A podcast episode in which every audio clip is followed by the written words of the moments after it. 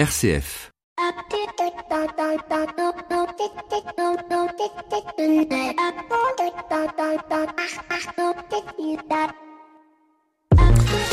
Bonjour à toutes et à tous. Cette semaine s'est terminé à Las Vegas le fameux CES, le Consumer Electronic Show réunissant en un seul lieu tout ce qui peut se faire de mieux ou pas en matière d'électronique répondant ou non à des usages présents ou futurs qui seront utiles ou non, mais qui ont pour tous un dénominateur commun, l'ingéniosité, la créativité, le désir d'apporter une solution à un manque.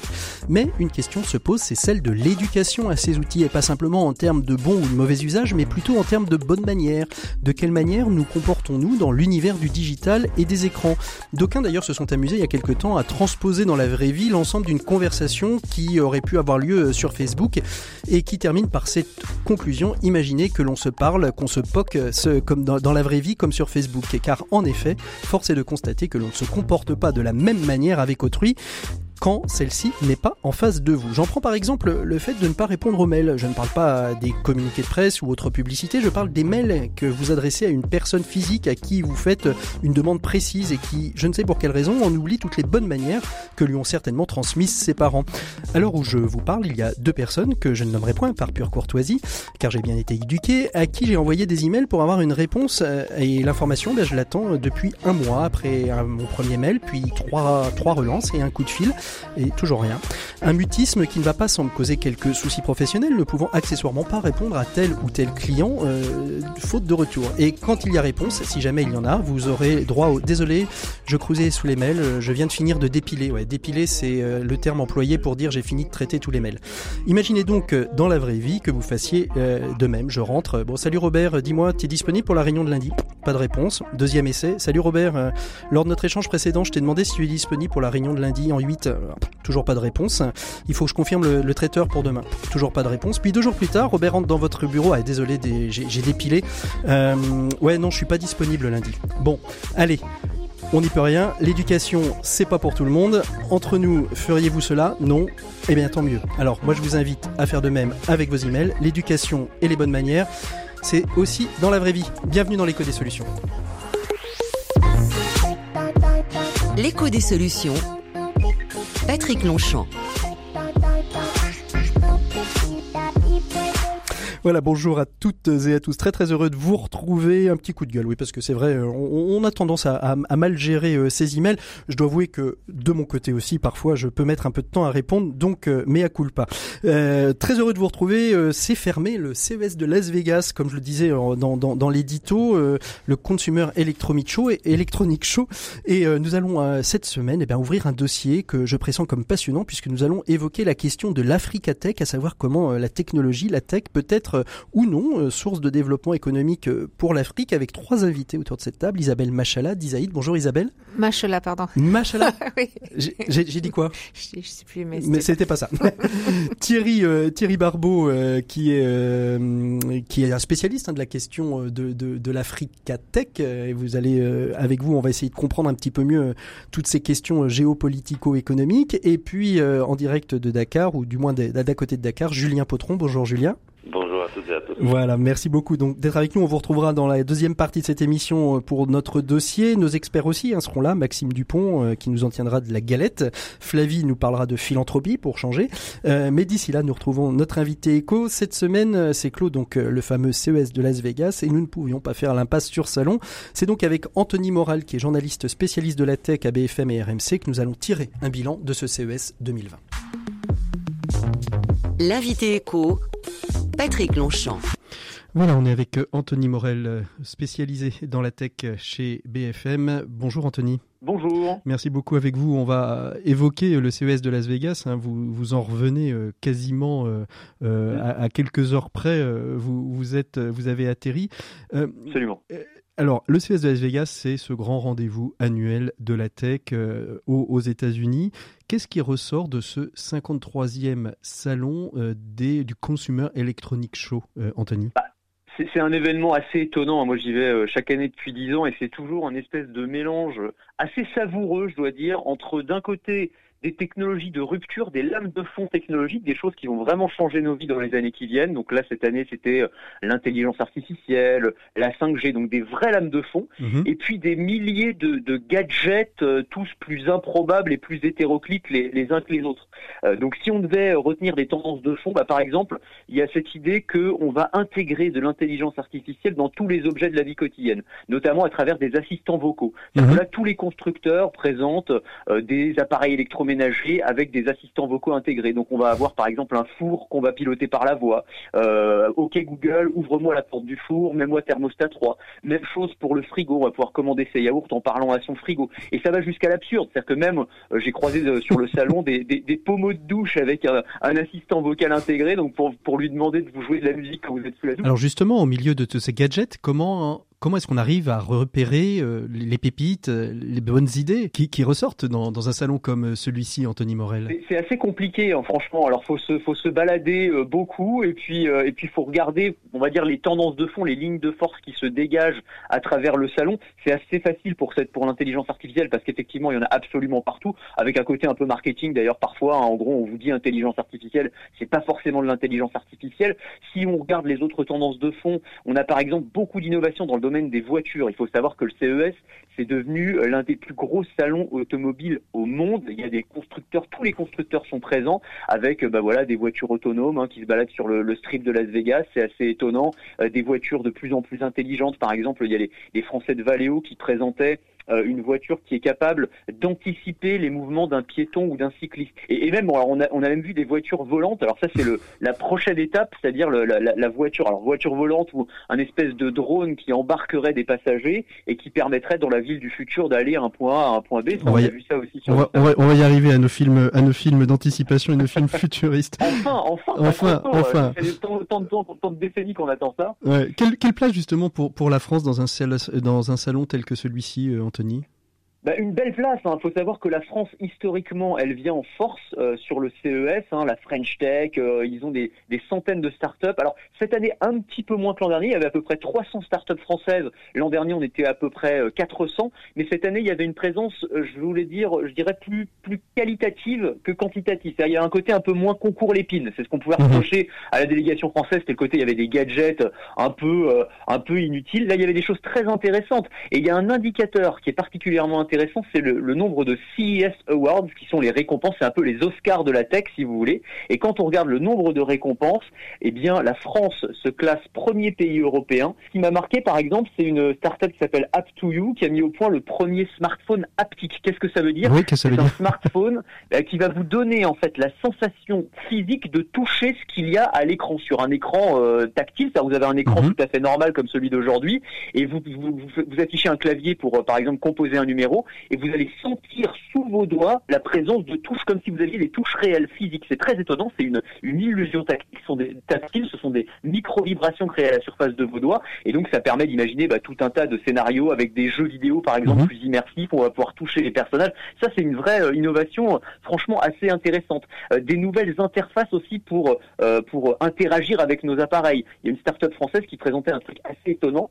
C'est une interface cerveau-machine. C'est un Mhm. petit bandeau que vous mettez sur la tête et qui va vous permettre, en vous concentrant euh, sur un écran, ça peut être une télé par exemple, bah, de changer la chaîne de la télé. Vous voyez les logos des différentes chaînes sur l'écran. Vous vous concentrez sur, euh, je sais pas moi, la BBC. Hop, c'est la BBC qui va, qui va s'afficher. On peut pas encore écrire avec euh, ce, ce système de, de, de bandeau euh, Alors- pour envoyer alors- ces textos en les pensant uniquement? Mon Dieu, quelle Eh horreur ben, bah si, c'est ouais, mais vous, vous faites bien de le dire. Alors on n'en est pas là encore aujourd'hui, mais la perspective c'est celle-ci. Vous avez raison. Ça, ça va être vraiment d'avoir.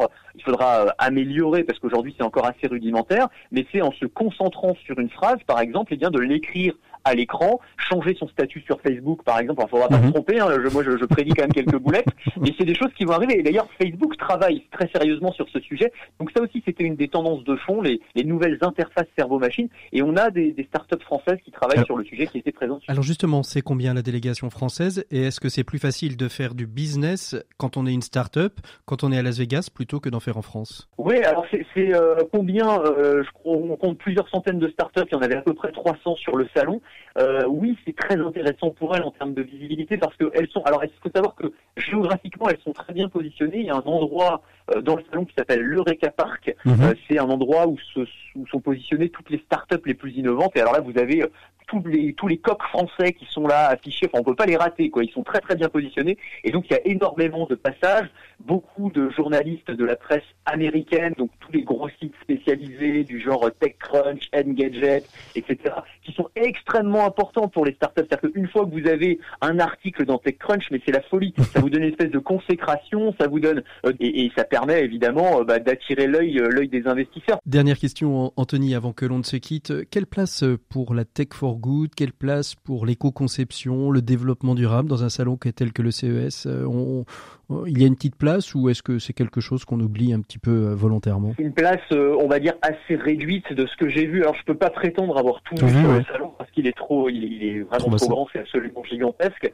Euh, dans les tendances, je relèverai pas ça parce que c'est pas, enfin, franchement, c'est pas la priorité. C'est-à-dire que le CES, c'est plus une sorte de démonstration de force technologique, c'est la vitrine technologique pour tous les grands groupes tech, et donc ils sont pas vraiment sur les problématiques euh, d'écologie, de développement durable. Là, c'est plutôt, on montre ses gros muscles. Mais là, là, c'est vraiment, on est vraiment dans la démonstration et dans le show absolu. Merci beaucoup Anthony Morel. Alors on peut vous retrouver où et à quelle heure sur BFM Alors, sur euh, BFM TV tous les midis, à, part, à midi 15 et 13h, euh, 13h15, sur RMC le matin à 6h50 chez Jean-Jacques Bourdin, et sur BFM Business également à 6h15 et à 8h30. Voilà, je crois que j'ai tout dit. Merci beaucoup Anthony Morel d'avoir été notre invité éco de cette semaine. Nous on se retrouve euh, d'ici quelques instants, le temps d'une petite virgule, avec nos chroniqueurs experts Flavie Depré, Maxime Dupont.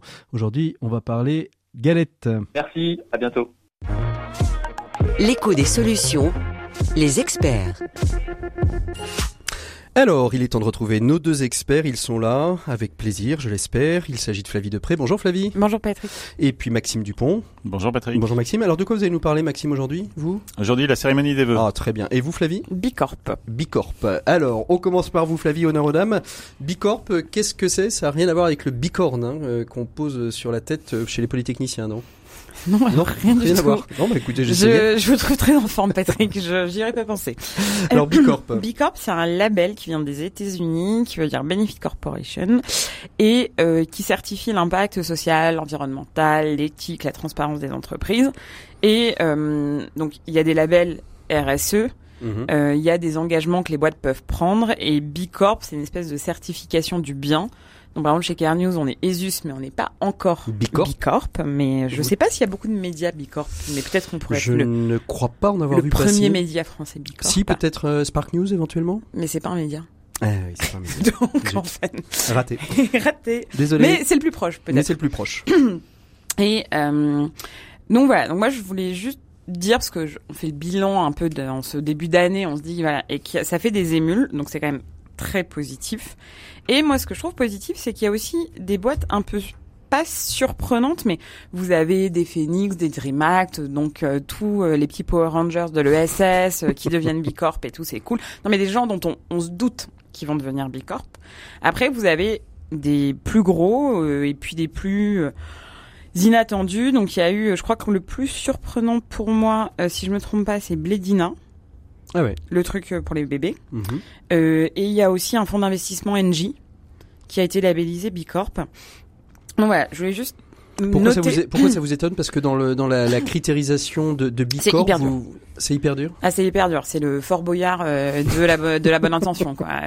Tout est passé au Le crime. Pékin Express de la bonne attention. C'est très long, ouais, c'est le Pékin Express, exactement. Parce qu'en fait, ça, ça, ça prend beaucoup de critères en compte, par exemple des locaux. Mhm. Mais si on est locataire et si euh, et si on est euh, on partage des bureaux par exemple ce qui est notre cas euh, ensuite il y a un gros une, c'est un- une note sur 120 je crois ou sur Ouais. 100 et les gens ont en moyenne entre 80 et 90 et euh, et en fait ça prend aussi en compte les produits et euh, sur les produits ce qui est difficile c'est que autant sur les produits par exemple de la nourriture on arrive à peu près, c'est un peu dans l'esprit, j'imagine, d'un Nutri-Score. Mais sur des produits immatériels, c'est beaucoup plus difficile de prouver qu'on Mm. fait le bien parce que l'impact est, est- est pas du tout le même.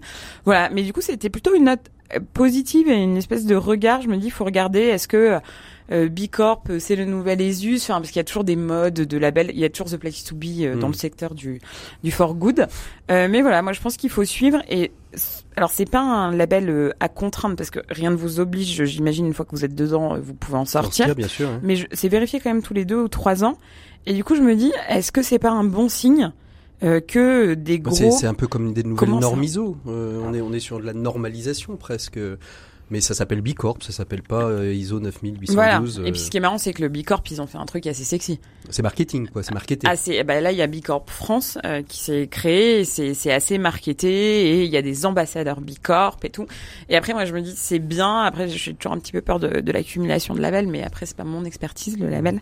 Mais voilà, je voulais juste noter cette espèce de montée en puissance euh, euh, de Bicorp et de la, Donc, euh, de la Bicorp Corp euh, en, en, en en Bicorp, France. hein. en Bicorp We Trust?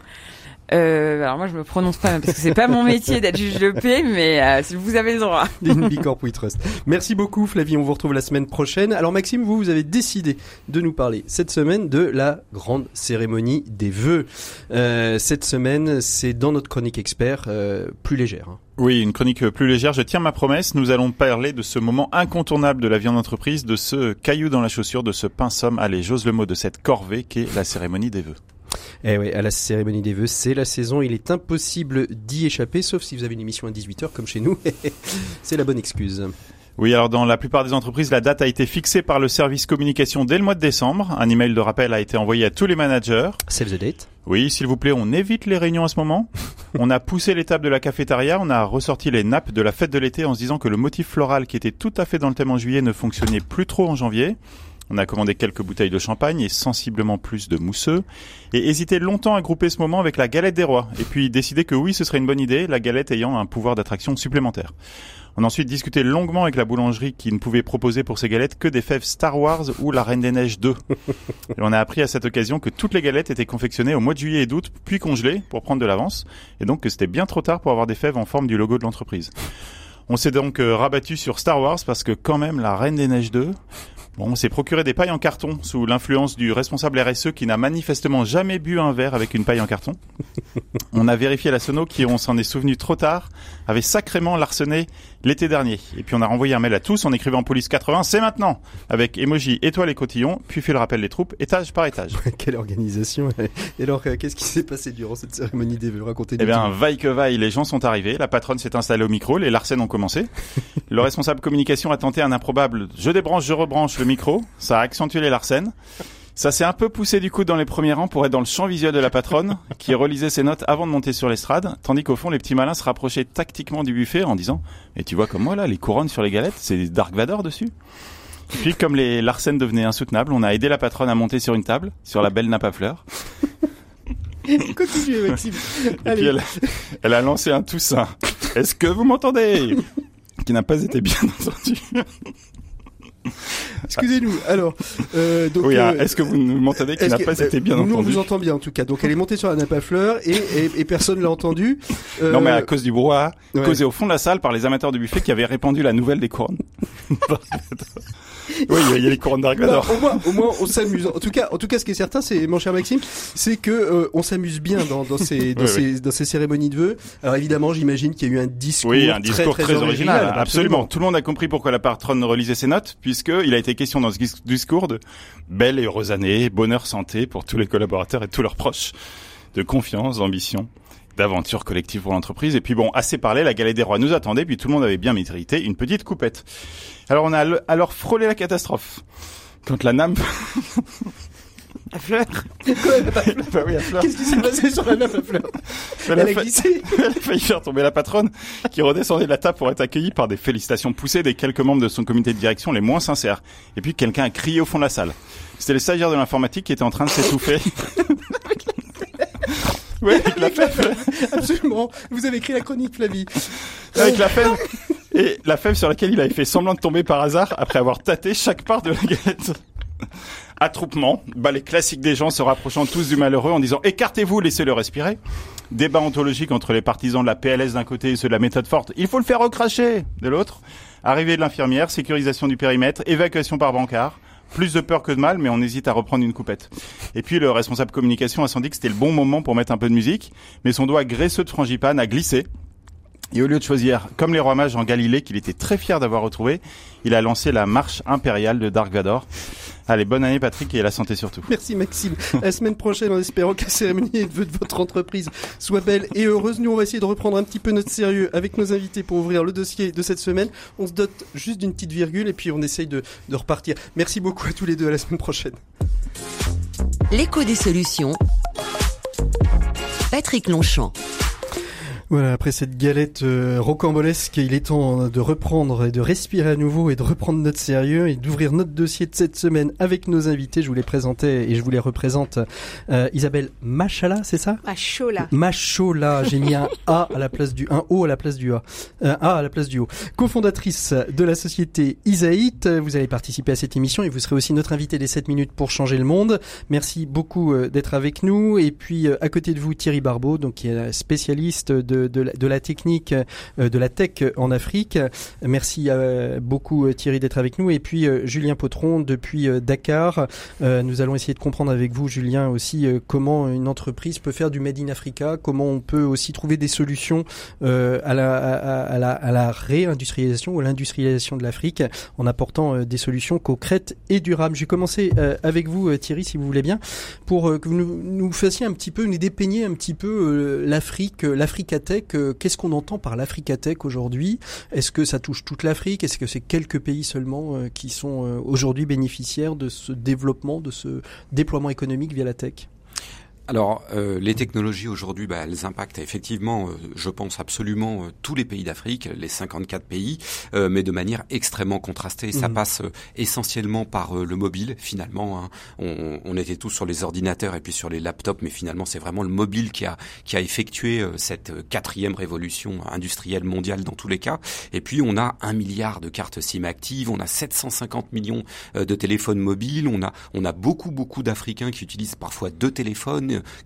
quatre SIM qui jonglent entre les différents abonnements et du coup qui se connectent, qui se connectent enfin euh, de pays à pays et qui travaillent sur toutes les thématiques. On appelle ça aussi les thématiques du développement, mais ça va être la santé, mhm. l'éducation, euh, euh, le numérique bien sûr, mais aussi l'énergie, la mobilité pour pouvoir développer des services, pour pouvoir vendre, mhm. pour pouvoir faire développer l'économie. Alors on a son entreprise, on travaille les vendeuses sur les marchés parce que 70% de l'économie africaine est informelle. Eh bien elles vendent aussi grâce à leur téléphone mobile. Elles font parfois des enchères sur le téléphone. Du coup, tout le monde se connecte, tout le monde travaille. Et puis aussi, c'est très important, les États. Les États développent de plus en plus les infrastructures pour avoir accès à des services en ligne. Alors, on peut maintenant bah, imposer, donc euh, payer ses impôts en ligne, créer sa société, euh, et puis surtout avoir aussi euh, du foncier. Et qui est le foncier, c'est une grande thématique cause de conflit, de pas de pas être propriétaire de sa terre. Donc, on peut déclarer ses terres, on peut on peut avoir un acte de naissance aussi par le biais du numérique. Euh, on, a, le sentiment finalement, ce que, vous nous dites, euh, Thierry Barbeau, euh, Julien, vous me, contredirez si, je dis des, des âneries,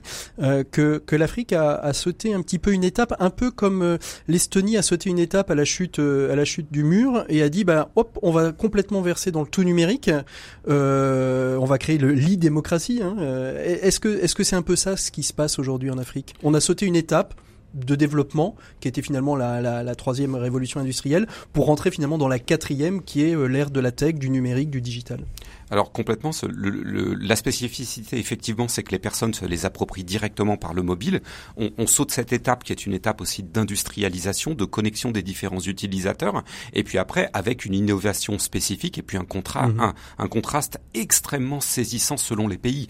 Entre le Nigeria, 200 millions d'habitants, des villes comme Lagos, 20 millions d'habitants, et puis euh, la Centrafrique ou le Gabon, vous avez là plutôt 3-4 millions d'habitants, et puis des infrastructures, c'est-à-dire des antennes télécom qui permettent pas de se connecter mhm. avec un réseau assez défaillant, euh, c'est très très très très différenciant et contrasté mmh. selon les pays. Mmh. Julien, vous êtes d'accord avec euh, avec euh, la, question que je viens de dire en disant que l'Afrique a peut-être sauté une étape de, de, développement et qu'aujourd'hui finalement elle raboute le développement international à travers justement la, la tech et les nouvelles technologies? Bah, je dirais effectivement qu'on a l'opportunité de sauter une étape. Dans certains pays, comme l'a dit euh, Thierry Barbeau, il y a un contraste énorme entre les pays. Quand on dit Afrique, on parle quand même de, de plus de 54 États. Mhm. Donc il y a certains pays qui ont eu, euh, qui prennent l'option de sauter les étapes. on pense au Rwanda, on pense au Ghana, on pense peut-être au Sénégal dans une moindre mesure. Mais on a effectivement l'opportunité de sauter les étapes avec les technologies qui sont aujourd'hui à disposition, qui sont très compétitives, maîtrisées et maîtrisables. Maintenant, est-ce que tous les États en, font l'option? Euh, Ça, c'est une grande question. Euh, est-ce qu'il faut euh, encourager les entrepreneurs et les administrations à aller vers, vers ça? Ça, c'est la réponse, c'est oui. Mhm. Effectivement, c'est une vraie opportunité d'avancer plus vite et de, trouver des solutions à des challenges qui sont encore présents dans, nos pays. Hmm. Il y, a, quelques années, c'était à Nantes, puis après je l'ai revu un petit peu sur le salon Vivatech à Nantes, c'était au Web Today. Il y avait pas mal de pitch de euh, de de euh, de, de, comment ça de créateurs d'applications euh, africaines, très très orientés développement durable. Je crois que j'ai dû voir en une même même après-midi six six applications, alors évidemment différents pays sur la géolocalisation des poubelles pour ramasser les ordures euh, sur euh, des alertes pollution, etc. L'Afrique s'est aussi saisie de cette question du développement durable assez rapidement au travers de cette tech, euh, Thierry Barbeau?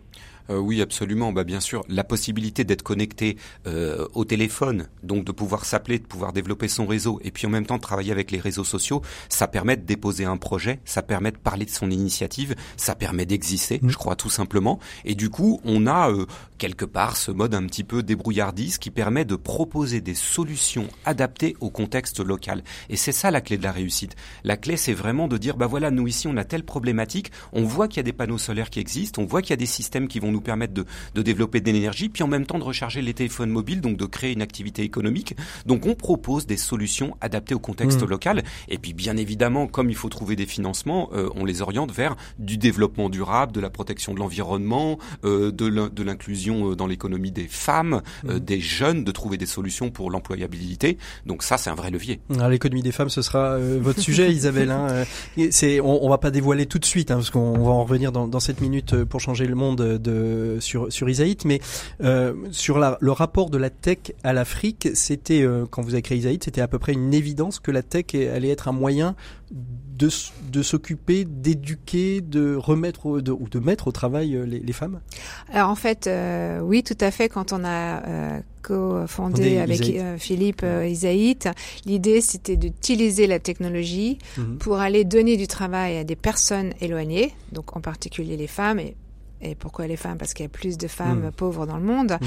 et que euh, en fait, euh, bon, évidemment, la technologie se développe en Afrique, sauf que euh, ça, c'est le côté blanc de la, de la chose. Où, mais en fait, il faut être éduqué. Et nous, ce mmh. qu'on a voulu faire aussi, c'était que on voulait absolument éviter la fracture numérique. D'ailleurs, pas qu'en Afrique, elle peut être aussi présente en France et en Europe.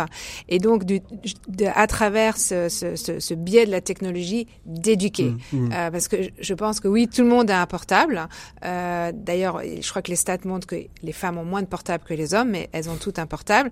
Sauf que moi, j'ai été choquée, mhm. euh, parce qu'on reverra plus tard, je, mhm. on fait travailler des jeunes euh, étudiantes, souvent mhm. elles ont un master, même des fois un master 2, donc euh, cinq années d'études, et c'est des jeunes femmes qui ne sont pas du tout connectées, euh, tu parlais Thierry d'être connectées sur les réseaux sociaux, elles n'ont jamais créé un profil LinkedIn, elles savent pas écrire un email proprement, etc. Et donc il y a un disconnect du monde digital qui est juste un...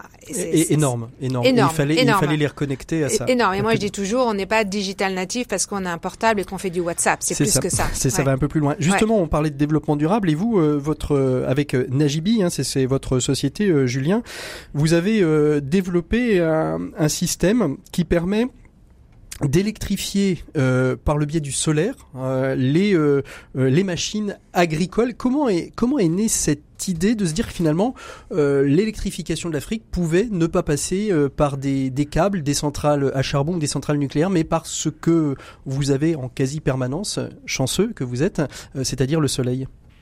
Effectivement, nous la, la, la, problématique principale, ça a été de se dire comment on apporte des solutions euh, rentable, euh, économiquement viable euh, aux populations qui en ont le besoin et qui ont un potentiel économique le plus élevé. Et la, réponse qu'on a eue, c'est déjà la population qui a ce plus grand potentiel, c'est la population en milieu rural. On a un potentiel agricole extraordinaire sur le continent africain parce qu'il est totalement sous-développé. Et pour apporter une solution rentabilité, il faut de l'énergie, il faut de la mécanisation. Et l'énergie disponible la plus simple à déployer, euh, bah, c'est l'énergie du soleil. Elle est là tous les jours, euh, grâce à Dieu.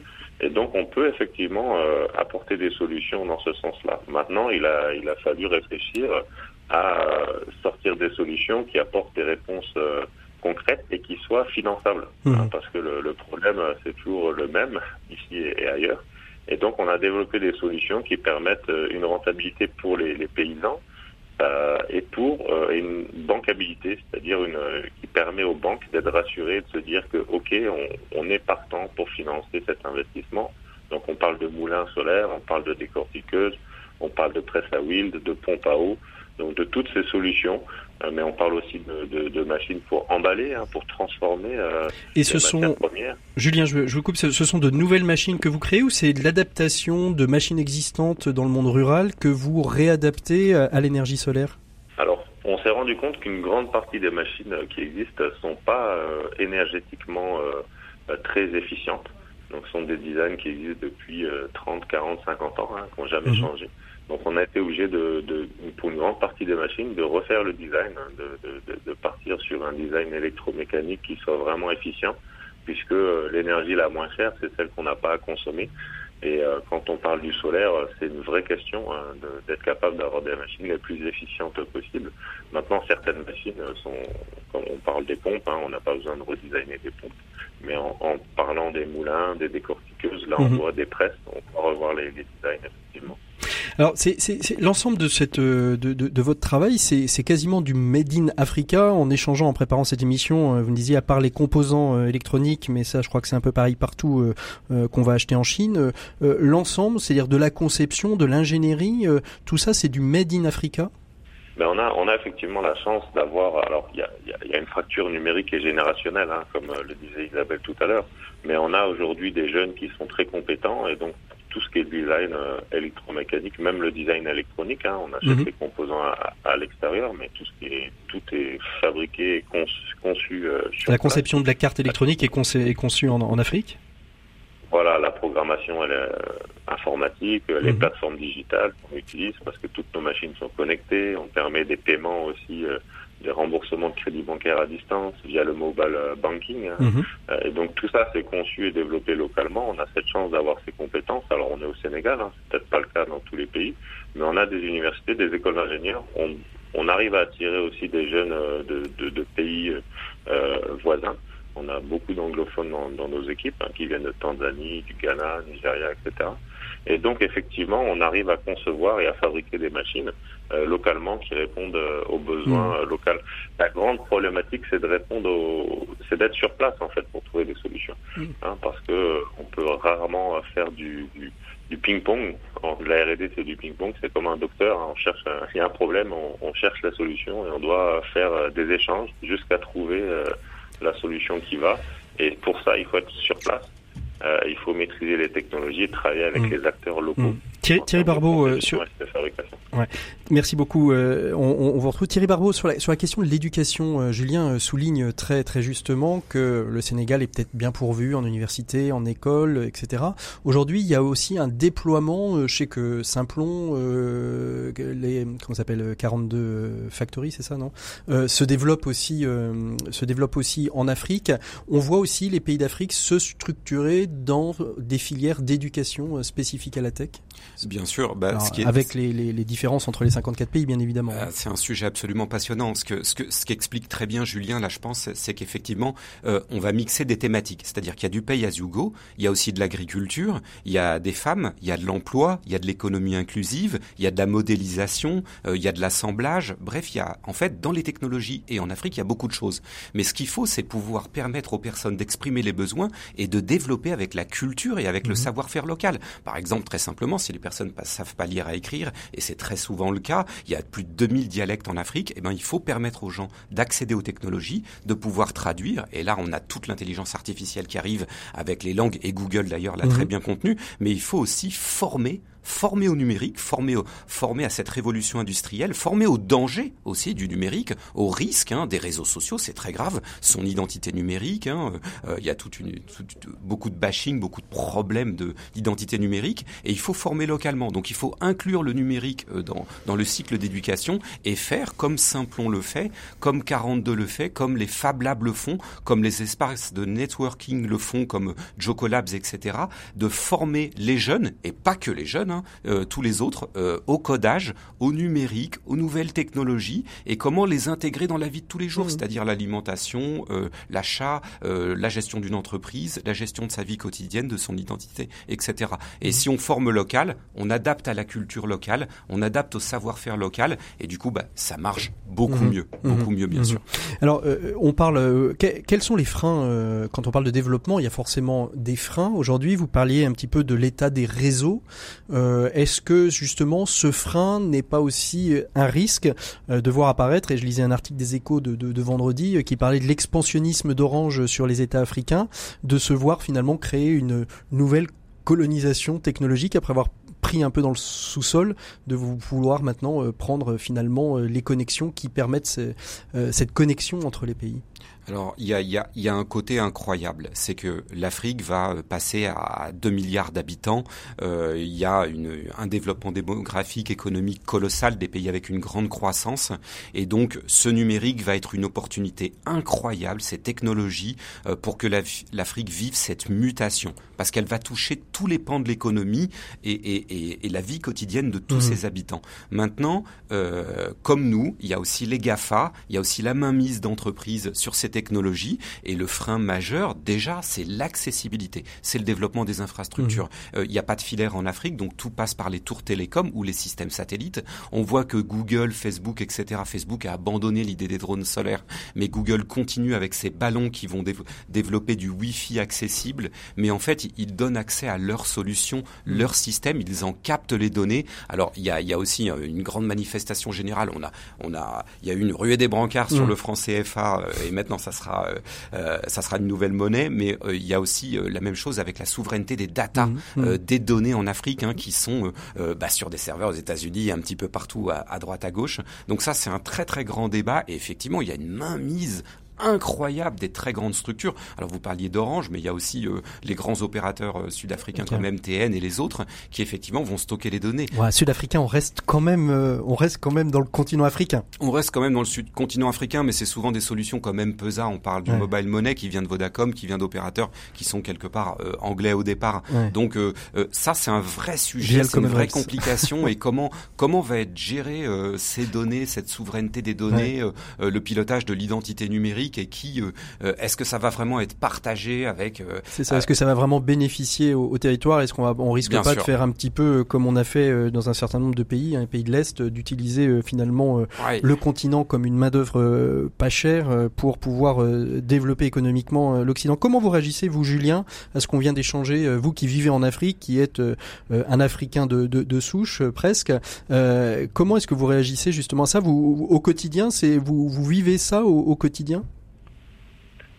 On vit effectivement des coûts de communication qui sont exorbitants. Hein. je mm. pense par manque de concurrence. Hein, donc, euh, comme dans toute activité, euh, on a besoin de concurrents euh, pour améliorer les prix et surtout la qualité de service. Effectivement, dans, les télécommunications se développent sur notre continent, mais on a des coûts qui sont quand même extraordinairement élevés. Et donc, c'est pas à la portée de tous de pouvoir avoir des connexions de qualité et de pouvoir travailler dans de bonnes conditions c'est valable pour les pour les télécoms, c'est valable pour l'électricité, c'est valable pour, hmm. pour, de nombreuses choses.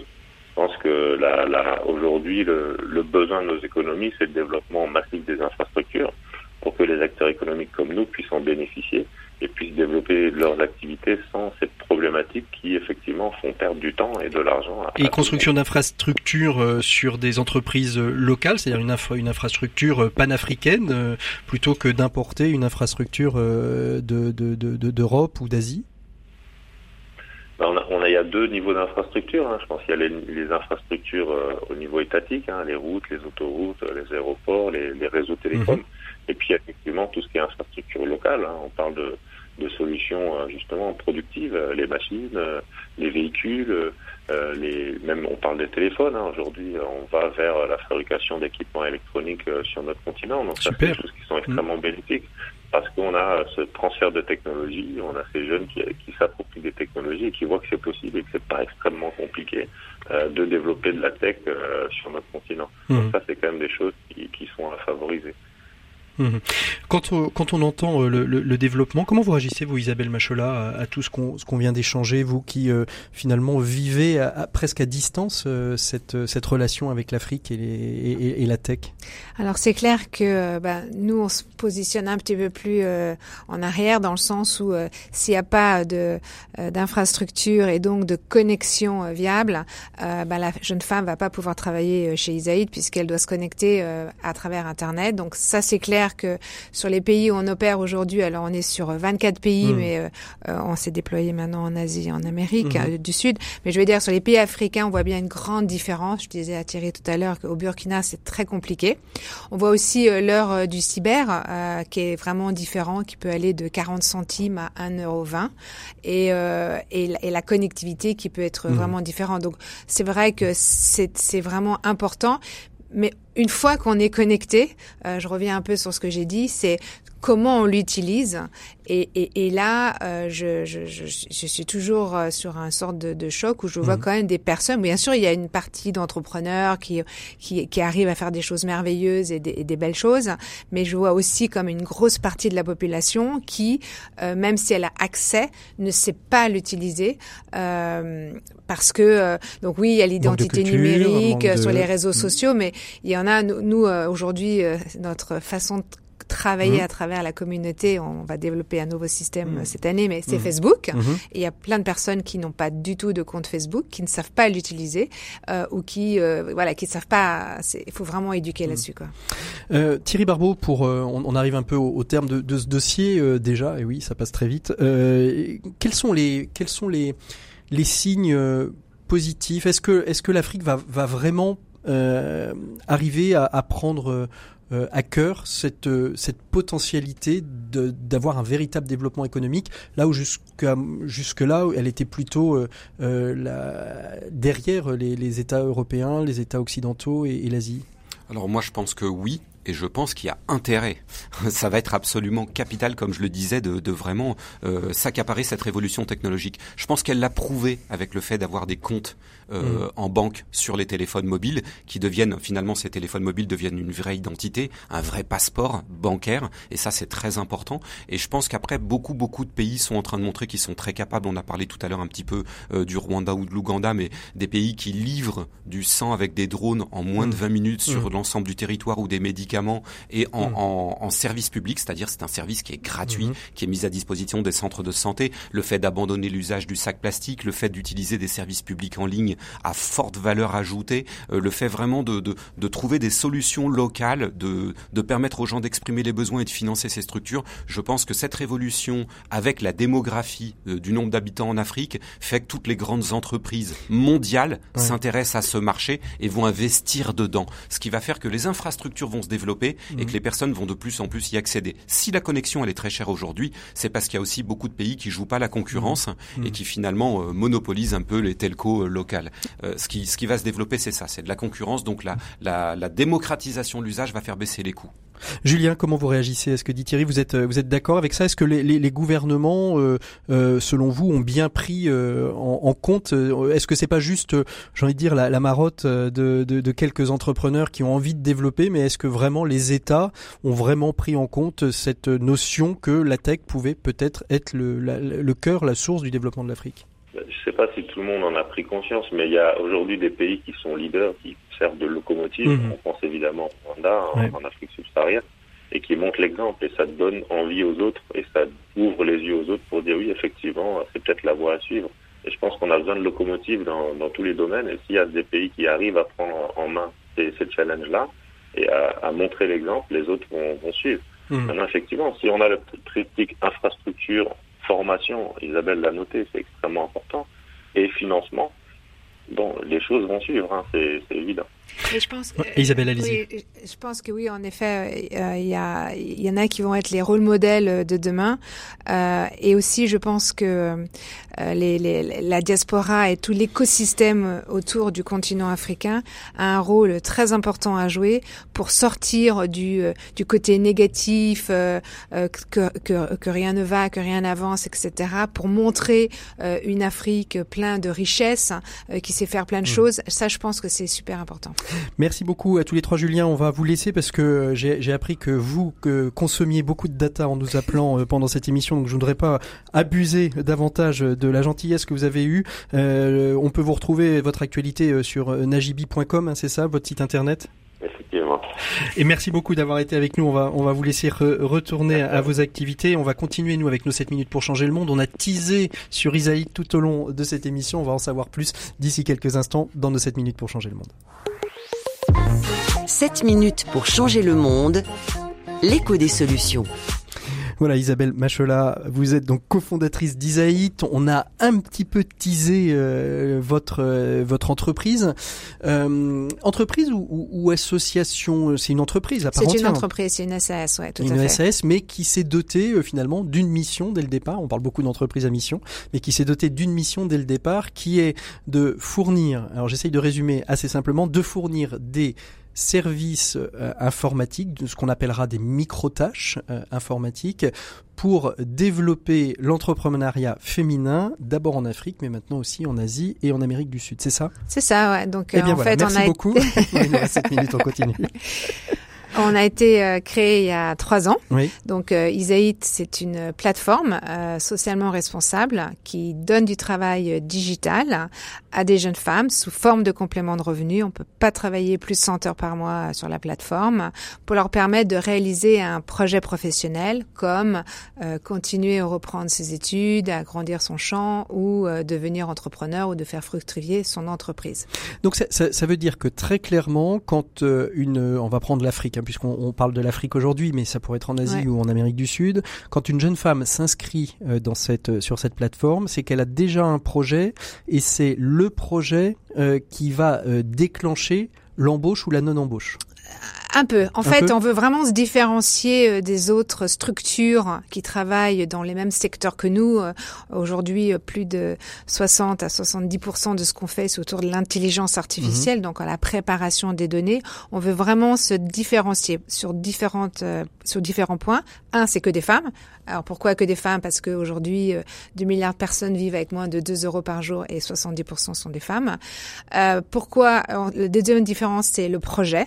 Isaïd, c'est pas euh, un projet, enfin c'est pas un travail à vie, mhm. c'est un passage. Euh, donc vous venez avec un projet, euh, vous, vous dites combien vous avez besoin d'argent pour ce projet, et nous on va vous suivre parce qu'on est convaincu qu'il faut être éduqué et accompagné pour aller réaliser ce projet.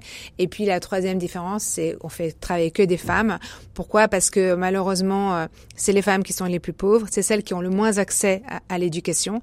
Et troisièmement, moi en tant que femme, je suis convaincue que euh, la technologie est un vrai levier d'indépendance et d'autonomie mmh. financière pour la femme parce qu'elle peut travailler de chez elle. Alors quand vous en êtes arrivé avec euh, votre euh, deuxième fondateur, avec Philippe, comment vous en êtes arrivé il y a trois ans à, à vous orienter vers quelle, a été la prise de conscience, quel a été le déclic qui vous a fait créer Isaït En fait, bon moi j'ai toujours été en soutien de la cause féminine. Mmh. je suis de formation ingénieur et j'ai évolué quand même dans un milieu très masculin. Très masculin et je suis assez triste de voir que 30 ans après mon diplôme il y a toujours aussi peu de femmes euh, ingénieures, donc ça c'est un vrai sujet. Euh, quand j'ai commencé à travailler, il n'y avait pas beaucoup de rôle modèle, donc je pense aussi c'est mm. important de, de, de, se, de se soutenir entre les femmes.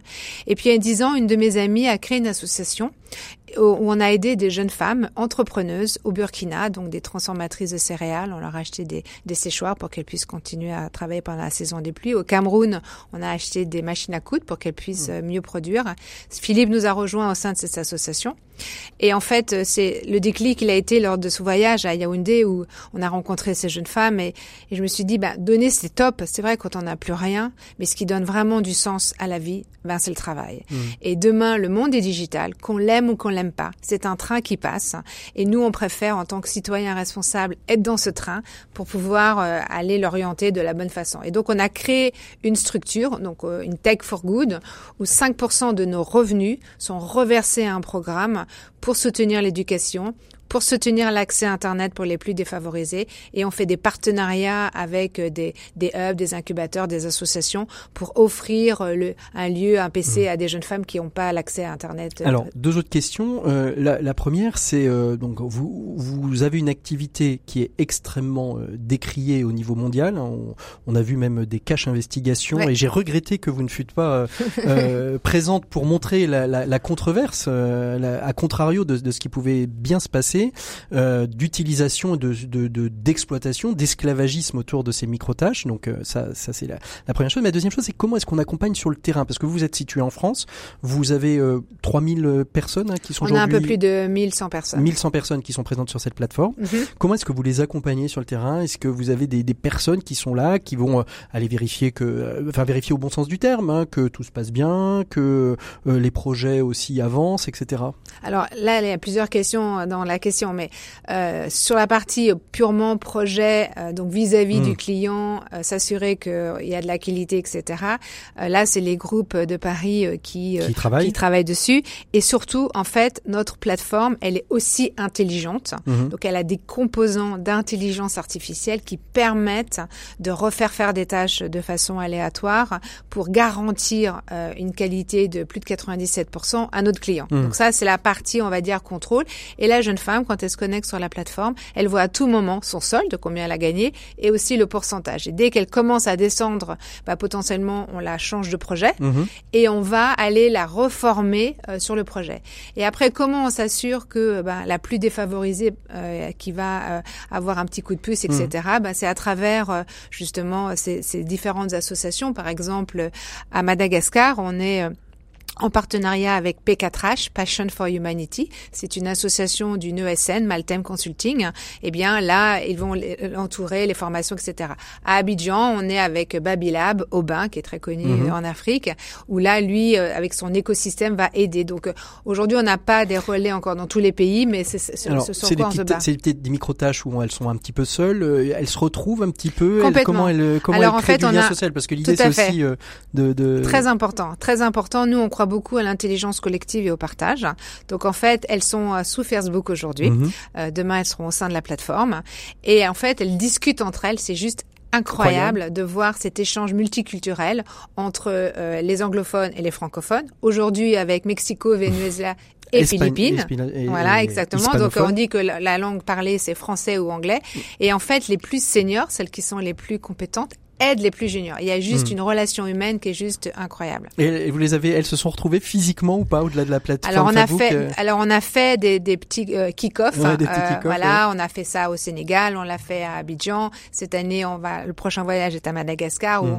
où on réunit toutes les filles, celles qui peuvent venir euh, pour un petit événement un peu convivial et, et chaleureux. Hmm. Quand je vous avais croisé à Vivatech l'année dernière, vous commenciez à lancer la plateforme anglophone parce que finalement c'est un énorme marché, hein, plus que la, la plateforme francophone euh, c'en est où? Ça y est, ça se développe Donc euh, oui, on a euh, sept pays anglophones.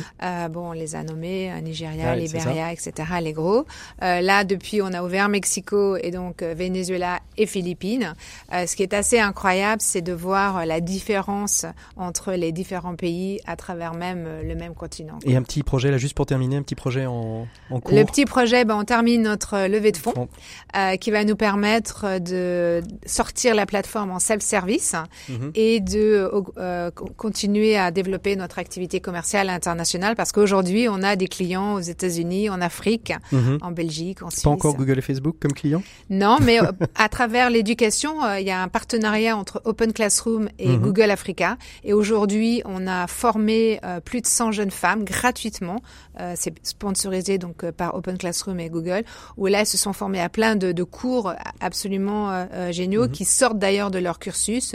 Je pense Tatiana, qui est jeune femme en comptabilité, qui s'est formée au Python, qui est le langage pour le Donc ça veut dire qu'on va pouvoir passer une étape, c'est-à-dire que de la microtâche, on va pouvoir passer au développement informatique, au codage, un petit peu ce que fait aussi font aussi Simplon. En fait, à travers le, la microtâche, on n'apprend pas à coder. Non.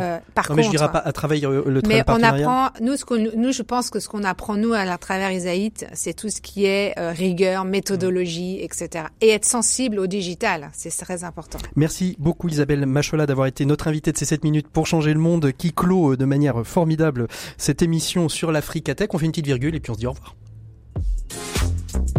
RCF, l'écho des solutions.